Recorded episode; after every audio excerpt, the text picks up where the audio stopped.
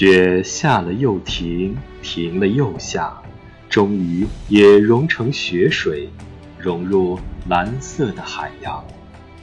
一三四七年来了，和往年一样，人们忙于各种事物，有人成功，有人失败，有人喜悦，有人落寞，生活在这个舞台上照常演出。这一年。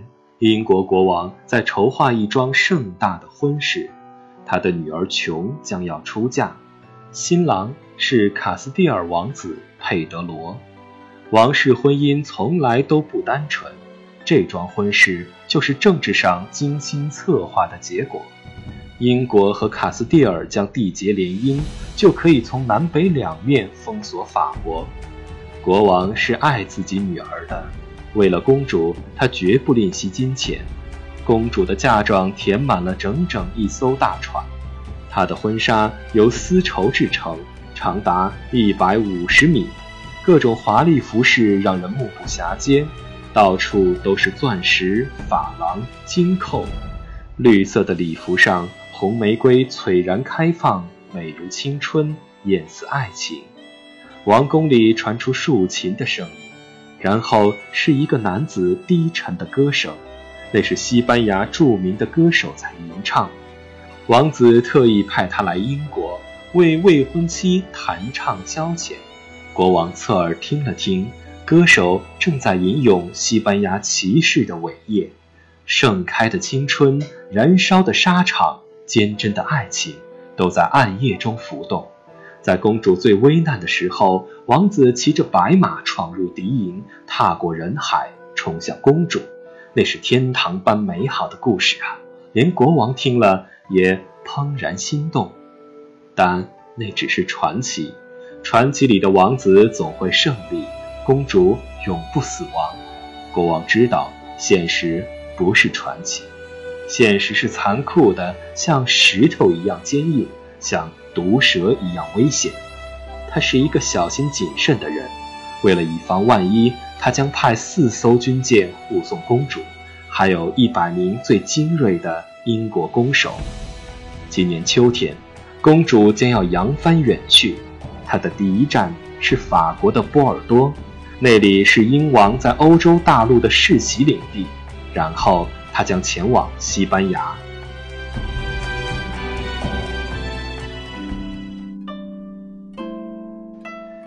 日内瓦湖是从天穹坠下的蓝宝石，周围是千丈雪山、万顷林海。波如梦，花似雨，它美丽的不像人间。巴拉维格尼站在湖边，出神地望着水波。他衣服上绣着一个黄色的圆形，脑袋上还戴了一顶尖顶帽，这标志着他是一个犹太人。尖帽子代表魔鬼头上的角。这当然是个侮辱，但跟其他规定比起来，这种侮辱又算什么？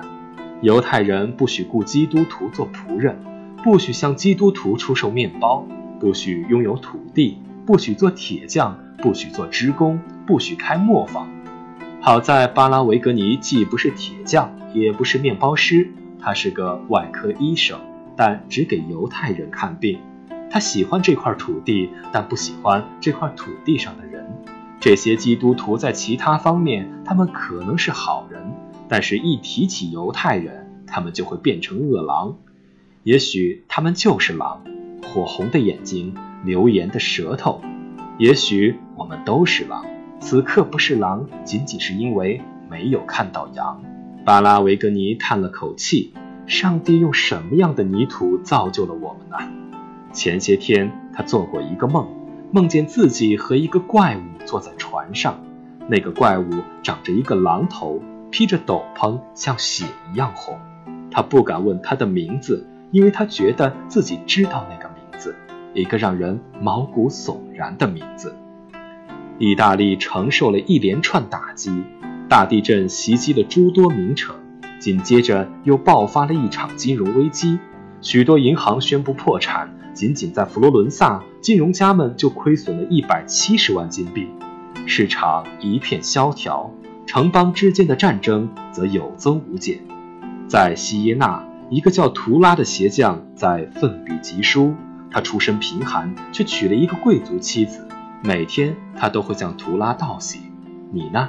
说的好听点儿，也就是个做鞋的，本来连个女人都不配娶，更别说贵族女人了。但居然让你娶上了，也不知道你这是哪儿来的造化。他面色阴沉地咬着牙，我真是替你高兴。图拉开始寄情于写作，他决心写一本西耶纳的编年史，记录这个城市，也记录自己的生活。除了写作之外，他唯一的精神寄托就是自己的五个孩子。在佛罗伦萨，薄伽丘也在写作。他当过银行职员，也学过法律，可最后总是弄得一塌糊涂。在银行里头，他笨得像一头毛驴；在律师所里，他笨得像另一头毛驴。但作为作家，他却是欧洲一千年里最八卦、最生动、最热情的。一三四七年的时候，他还没开笔写《十日谈》，那本书还是一个朦胧的构想。此时，他正点着蜡烛，孜孜不倦地写着色情诗，意淫他想象中的女人。无论是图拉还是薄伽丘，他们都不知道自己正站在一个裂缝的边缘，这个裂缝将把生活撕裂成两半：一三四七年之前，一三四七年之后。这一年将成为一道伤疤，一道鸿沟。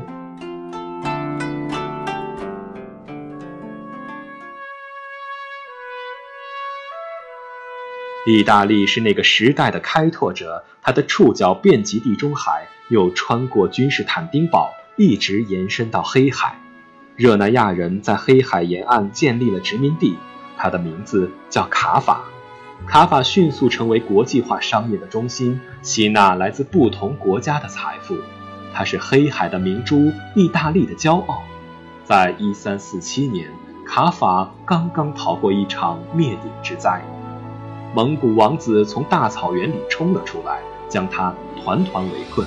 围城持续了一年，攻势一浪接着一浪，卡法精疲力尽，再也顶不住这支野蛮大军了，沦陷只是时间问题。但就在此时，蒙古人忽然停止了进攻，撤退了。劫后余生的卡法一片忙碌，码头上热那亚水手跑来跑去。他们正在准备淡水，然后把食品和储存的香料、丝绸搬到船上，他们就要扬帆西去，返回意大利。这一年的战争使他们心力交瘁，他们从没像现在这样渴望回国。到处都是吆喝声，有人在打理绳索，有人在拖拉铁锚，香料和松木的味道混杂在一起，一直飘到大海深处。水手们彼此开着下流的玩笑，陆续爬上船只。有个水手踩到了一个软软的东西，绊了一下，一只死老鼠。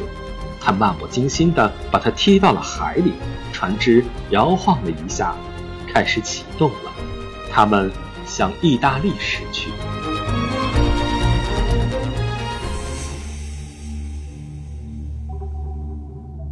不该来的，终于还是来了。墨西拿是一个小城，但却是地中海的总枢纽。它位于西西里的最北端，和亚平宁半岛隔海相望。墨西拿海峡分开了西西里与意大利，也把地中海一分为二。千帆万桨向这里汹涌而来，又四散而去。墨西拿海峡很危险，水流湍急，经常有可怕的漩涡。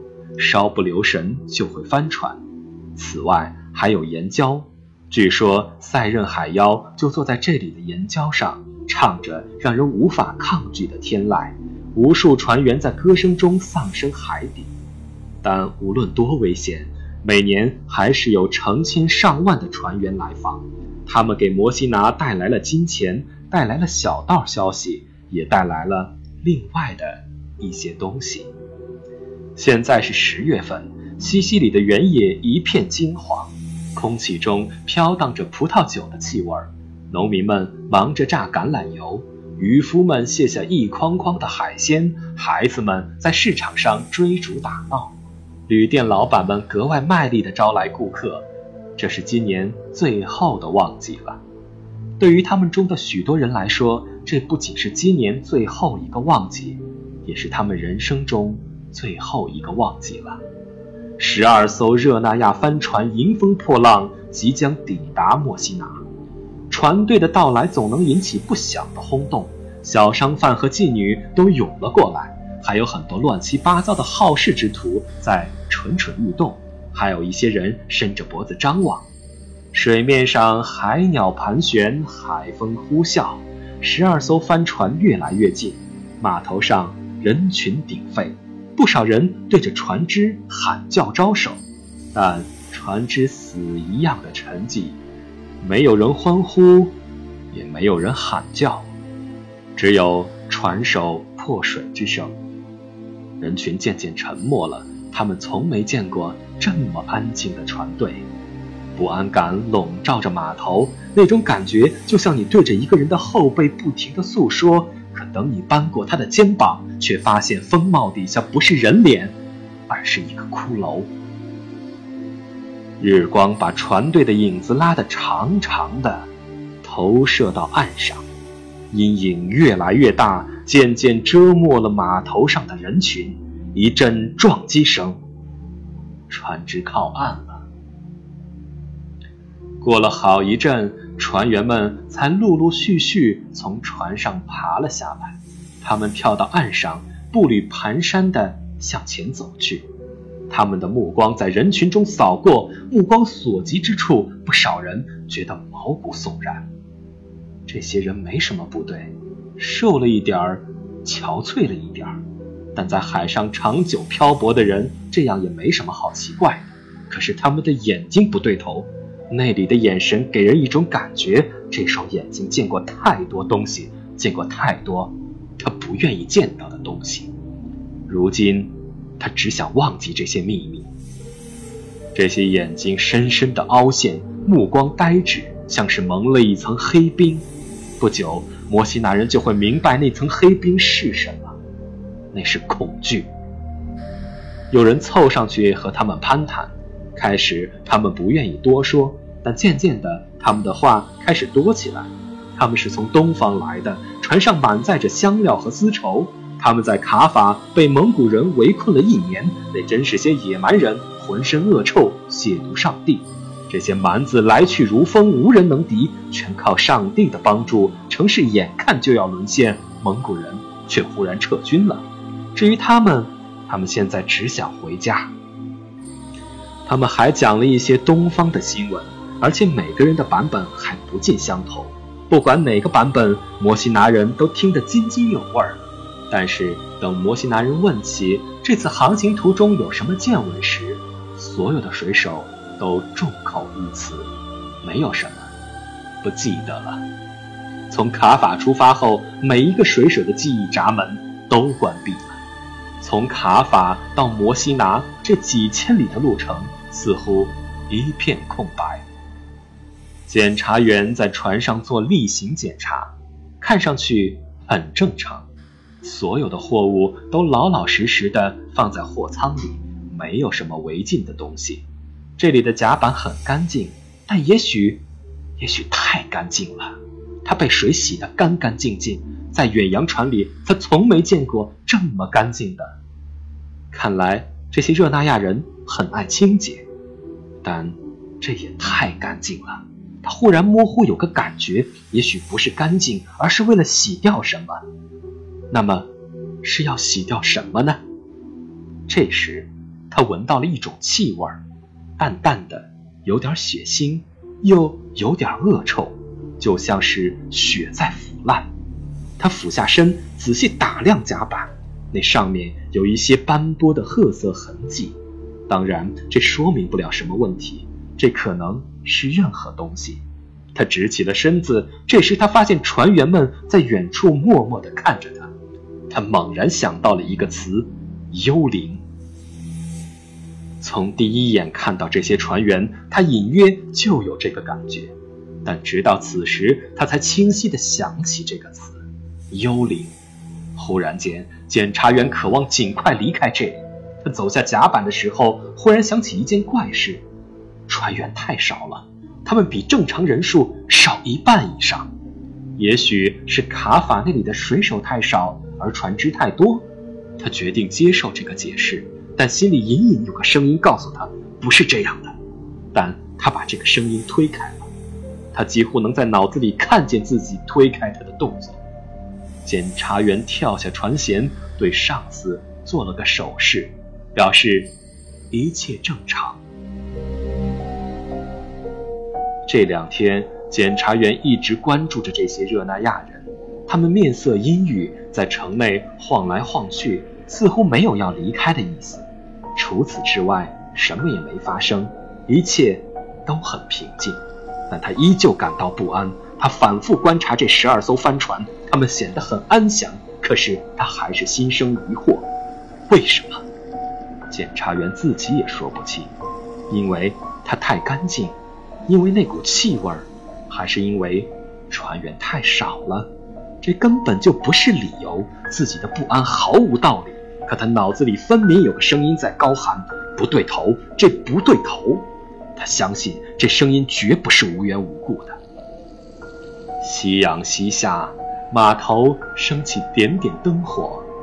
他还在码头流连，打量着这些帆船。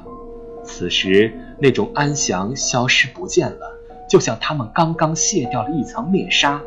在黑暗里，他们显得险恶，黑黝黝的龙骨耸立着，如同十二个海妖正从海水里爬出来。逼近这座城市，白天和夜晚，木船和海妖，哪个才是真相？秋风中，他不禁哆嗦起来。今天他感觉身体很不舒服，好像有些低烧。检察员疲惫地站起来，往家里走去。第二天早上，他像往常一样起床后稍事整理，就出门了。他刚走出家门，看到邻居家的院子里聚着好些人，几个女人凑在一起叽叽喳喳地议论着，不时叹口气。检察员挤了进去，正好碰到医生往外走。这位医生一直在周围行医，和检察员很熟。他凑了过去，问是怎么回事。医生摇了摇头：“我从没见过这样的症状，病人在腋窝底下。”长了一个瘤子，他用手比划了一下，大约有鸡蛋大小，而且病人身上出现了黑斑。不过最可怕的不是这个，病人身上还有一股恶臭，他的汗液里，他呼出的空气里都有一股恶臭，混杂着血腥气，就像，就像……他摆着手，找不到一个合适的词，就像血在腐烂。是的。就像血在腐烂，医生点头同意。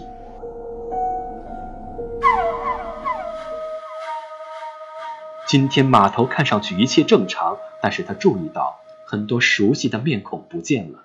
有两个天天到码头卖鲜鱼的小贩没来，他的一个同事也不见了。妓女和卸货工好像都比往常少。他径直走到热那亚帆船前。他们还盘踞在海水里，船首高高耸起，指向墨西拿。他脑子里就像闪过一道电光，刹那间，一切全都清楚了。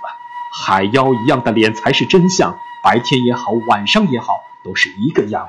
他们是十二条海妖，那股气味，那些斑点，那些少掉的水手，这才是真相。一个热那亚船员从前面走过，检察员一把拉住他。你们到底干了什么？在海上发生了什么？